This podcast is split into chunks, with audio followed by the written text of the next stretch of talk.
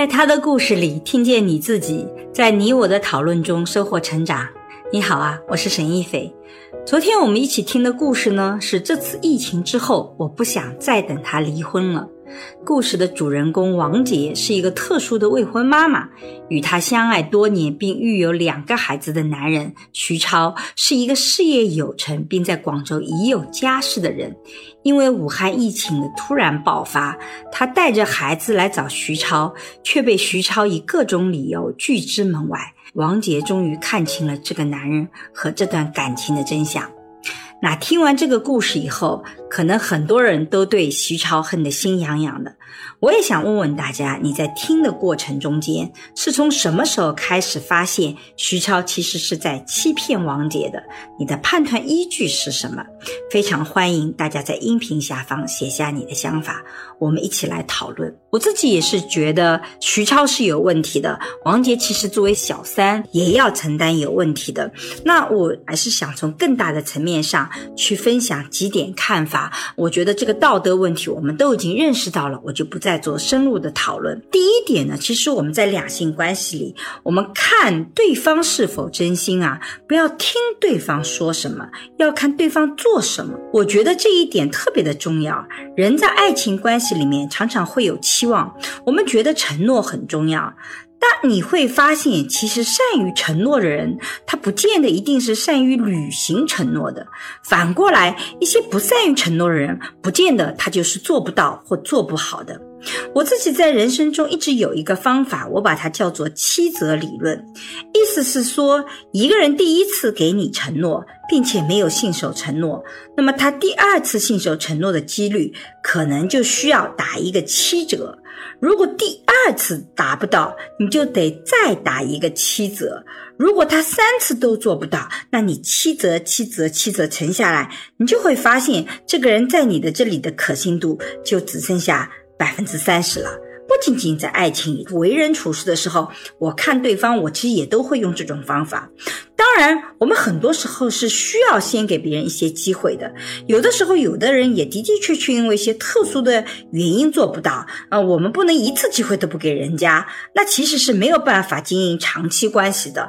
但是呢，如果你连着三次都做不到，我们就会想想看，这是不是一个偶然的问题？这种偶然的问题背后，常常是有更深刻的原因在里面的。就像我自己上课，我给学生的要求是：你可以有一次是无故旷课的，比如说你会有一些特殊的原因，不想告诉我你今天不来上课的原因，或者你真的是有突发事情，这个是我可以理解的。可是如果你一个学期有两次被我抓到无故旷课，我就会觉得这其实是你不想学，你只是想来。混学分的，那既然如此，从公平角度讲，我应该是用成绩这样的指标体系去显示你其实是不认真的，而对那些认真学习的学生是更公平的。这也是同样这个逻辑体系。就是，那么回过头来看看这个故事，王杰在聚会上和徐超认识的时候，徐超就隐瞒王杰自己已婚并且没有离婚的真相，直到相处一年后，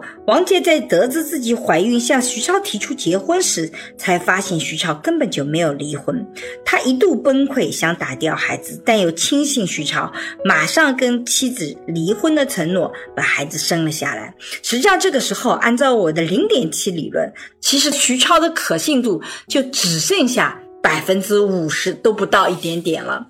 那之后呢？疫情突然爆发，他紧急之下打电话向徐超求助，希望能带着两个孩子去那里去避避难。但徐超以家里暂时不方便各种理由，把他安顿在了酒店，而且迟迟没有出面。当酒店方要求所有来自湖北的旅客都需要有固定住所，否则会被安排集中隔离时，徐超依旧没有接纳他们母子，甚至让他的妻子出面给王杰丢来另一套住所的钥匙钥匙。那一刻，他才明白了，原来徐超一直是在骗他的。所以，其实，在爱里面，你会发现，看行动其实比语言更重要。徐超虽然一直有各种的承诺啊，告诉你我会跟你在一起，但从行动上你会发现，他什么都没有改变，甚至他都没有跟你住在一起啊，长时间的这些行动他都没有。所以，其实他的信誉度已经是很低了。我们其实，在长期关系里看对方做什么是特别重要的。那第二。点，我们要学会当机立断，放弃沉没成本。从更长远的角度来看，其实这反而是保护自己的。其实有的时候，可能有的人承诺是很小的，他做不到也没那么多影响。比如说，有的人会经常迟到，他就是做不到守时。如果这件事情对你伤害不大，你其实是可以承受的，那你就让他去了。但是如果对你来说承担损失的代价特别大，那我们就要去避免这种情况况的发生。王姐在知道徐超隐瞒没有离婚的真相后，还依然相信徐超会马上离婚的承诺，替他生下孩子。这其实是在做一个冒险的决策，因为一旦这个是假的，你会发现你的成本已经太高了，你没有办法再放弃掉的。所以每一个决策背后其实都是有机会成。本的，你每相信他一次，其实都在付出机会成本。随着你相信的次数越多，你丧失的这个成本也就会越多。而这个时候，你一旦直接做决策改变，那你会发现这些成本通通变成了承诺成本。那徐超的妻子当时还找人上门来打了王杰，砸坏了他的家。从法律层面来讲，徐超的妻子已经涉嫌殴打他人、故意损毁公司财物等罪名。如果王杰当时执意追究责任，徐超的妻子至少会有拘留处罚。如果当时王杰能够当机立断。放弃沉没成本，可能也能让这段感情最后所付出的代价变小一些。虽然生了孩子，但至少孩子的抚养费还是可以依然争取到的，而且就可以让后面这些悲惨的事情就不再发生。但是他最后还是听信了徐超的劝解，双方签订了调解协议书，这事儿就了了。那实际上你可以看到，在现实中间，徐超其实真正在乎谁，更站在谁的立场上，其实我们也能看得更清。楚了，那现实生活中，我也的确看到很多人会因为这个沉没成本太大而舍不得去放弃掉，所以会再追加投资，追加花更多的时间、更多的精力来说服自己，可能有一天会改变。但是这样会导致你的沉没成本越来越大，付出的代价也越来越大，从而走到恶性循环里。所以我觉得，其实每一个人都要好好衡量一下，怎样做才能让自己损失更小，获益更大。我有的时候会鼓励大家。一定要勇敢一点。这个勇敢就是指，有时候你要放弃掉自己沉曾经的沉没成本，否则的话，你不断的这样子追加下去，我走到一个恶性循环里，你要再跳出来，这就非常非常的艰难。那最后呢？因为这个故事整个背景发生在疫情期间，所以我也想说一说，其实越是在危机时刻，你越能看清楚谁才是真正在意你的人。疫情是一个非常特殊的时期啊，的确让很多的亲密关系面临考验。以前可能大家虽然。天天住在一起，可是白天都要工作上班，所以我每天回来问问孩子怎么样，这时间就混掉了。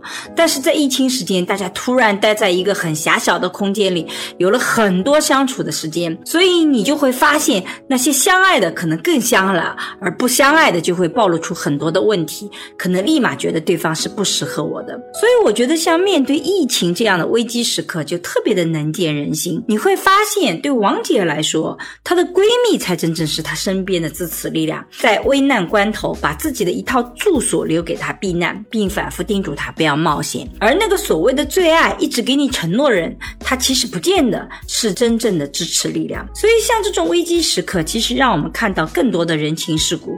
我突然想到古人说的一句话啊：“患难见真情。”我觉得还是很有道理的。所以最后非常庆幸啊，王杰在这种危机时刻，最后还是做出了他的选择。我觉得这一点。也是他的成长。好了，这就是我对于这次疫情之后，我不想再等他离婚了这期故事的看法。如果你有什么想说的，欢迎在音频下方和我互动，让我们在讨论中收获成长的智慧。